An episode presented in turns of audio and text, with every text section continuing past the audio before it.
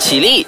行礼，陈老师好。麻辣鲜师开课喽！Hello，你好，我是 Wilson 陈老师，麻辣鲜师开课啦。那么今天我们同样的请到了温子淼老师来到麻辣鲜师做客的，欢迎子淼。Hello，我是子淼，大家好。哎，那么我们上一次就讲到说学校补习班的情况，还有它的很多好处，就比如说它可以帮助学生啊，对于比较学习能力强的学生来说，它是一种复习；那么对于那种学习能力比较差的学生来说，它是一种额外的协助。嗯，乍看之下好像没有什么问题耶，可是你觉得怎么样呢，子淼？嗯，像我说的，如果适当的话，确实好处蛮多的。但是如果呃一个情况就是呃已经过分了，已经过分的为这个孩子准备这些补习班的话，当然是会有很多很多的不好的影响，或者是我们说的坏处。那首先就是关于他们的坏处是什么呢？就是很多学生会因为平常补习老师都有教，然后学校的老师在讲课的时候啊，学生就不会专心听了，因为他觉得，诶，反正我等一下去到补习班也可以，就是那个老师也会再教我这个这样子的东西，所以他不需要呃很在学校补习的时候对。啊、不是我的意思是指呃在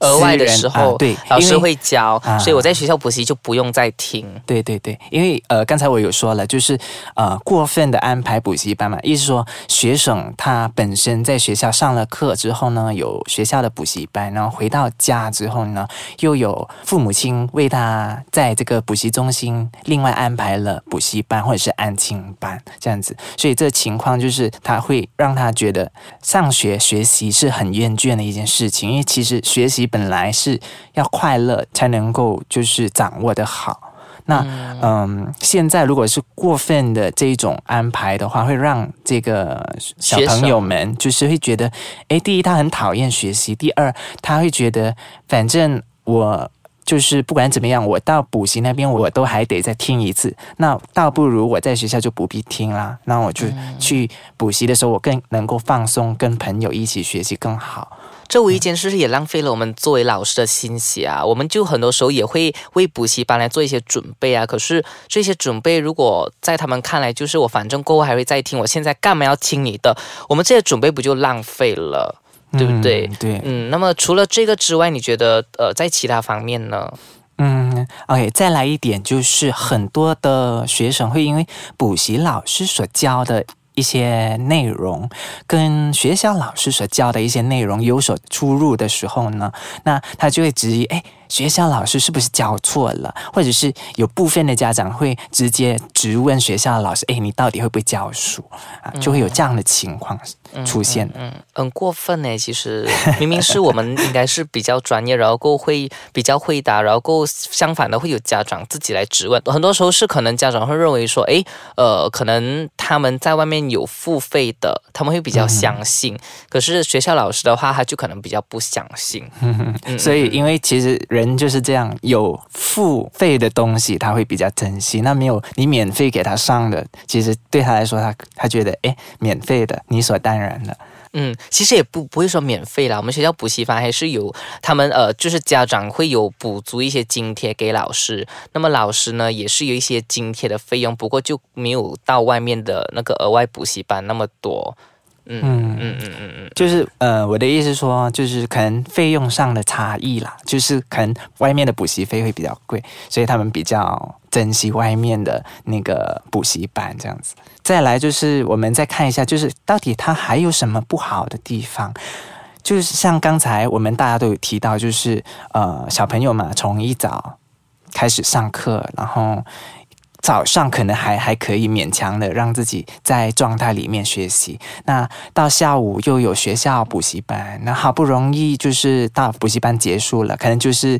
呃有的同学会直接父母载他去补习中心，要不然就是由那个安亲班的老师直接从学校载他到安亲班那边去，然后一直到晚上才有时间和爸爸妈妈见面，和父母见面。然后所以呢，这边呢就会影响到父母跟孩子，其实就缺少了这些互动，呃一些亲子活动就比较少了。嗯嗯，因为父母都忙于工作。对啊，其实我觉得亲子互动特别重要诶，因为我很多时候觉得说，其实真的有问题的家长就会有有问题的孩子诶，然后呃，亲子互动在这个教育的这条道路上，或者是在栽培我们的孩子的道路上，扮演这个非常重要的角色。诶，那么补习班除了剥夺了这个亲子，互动、亲子共处的时间之外，它还带来哪一些可能你认为或者是你不觉得是弊端的弊端呢？我们接下来休息一下子，我们等一下才一起麻辣开讲。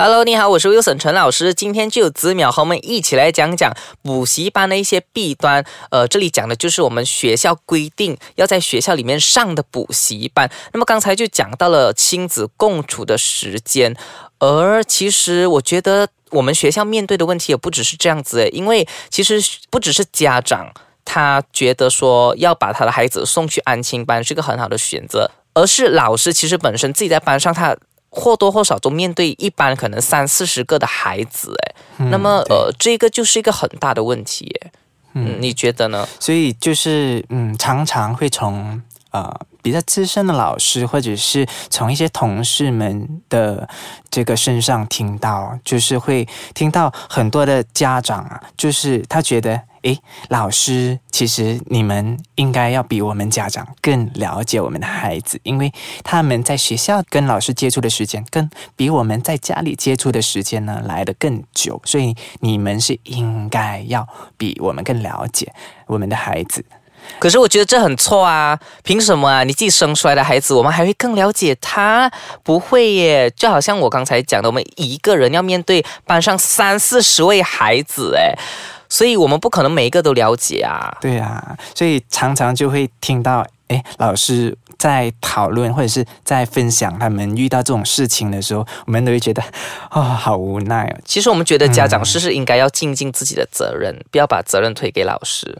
嗯，对，所以他们我是觉得啦，因为你身为家长，那既然你把孩子生出来，你就有这个责任去好好的教育他，而不是把他就是从学校放学回来，哦，补习班回来了，因为我还要工作，那我就帮他安排另一个补习班，那我就不用想。呃，就是想别的活动啊，或者是呃想办法要去陪这个孩子。那这样子的情况下，其实对孩子的身心成长是非常的不好的。嗯，其实我们讲到这一块啊，补习班有时候为什么我会有补习班？我觉得和家长的另一个方面很有关系，就是家长非常怕输，可能他觉得可能很怕小孩子跟不上，或者是他觉得说他孩子的成绩不够好。另一方面呢，学校与学校之间就互相较劲，呃，所以我觉得会不会是在这两个方面是学生被安排补习班的那个根源？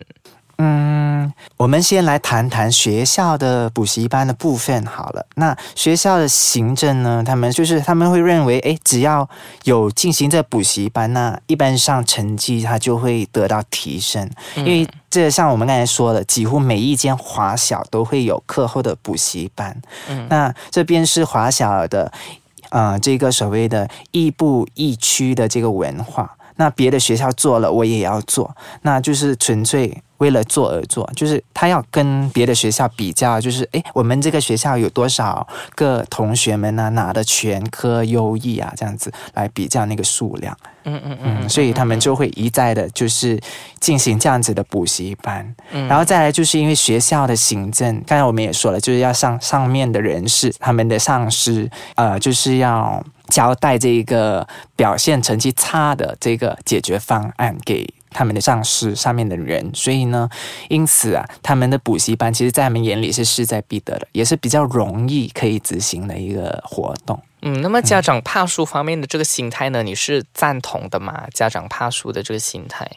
嗯，我觉得。某部分的家长是会，就是会有这样子的心态，真的，就是因为他听说，哎，别家的孩子，哎，谁谁谁家的孩子啊，就是会有，呃，成绩很好，哎，为什么成绩那么好？呃，他就告诉他，哎，我的孩子哦，在某某某某补习中心补习哦，所以他的成绩很好哦之类的，然后他就会让他的孩子，就是他也会想说，哎，那我也要让我的孩子自己去上这个补习班，这样子。反正我个人认为，就是家长。长们都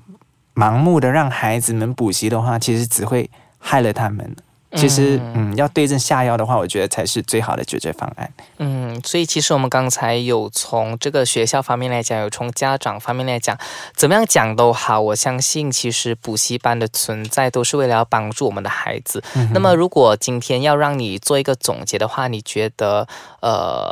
学校补习班应该要怎么样去实行，它才会呃有一个比较妥当的效果？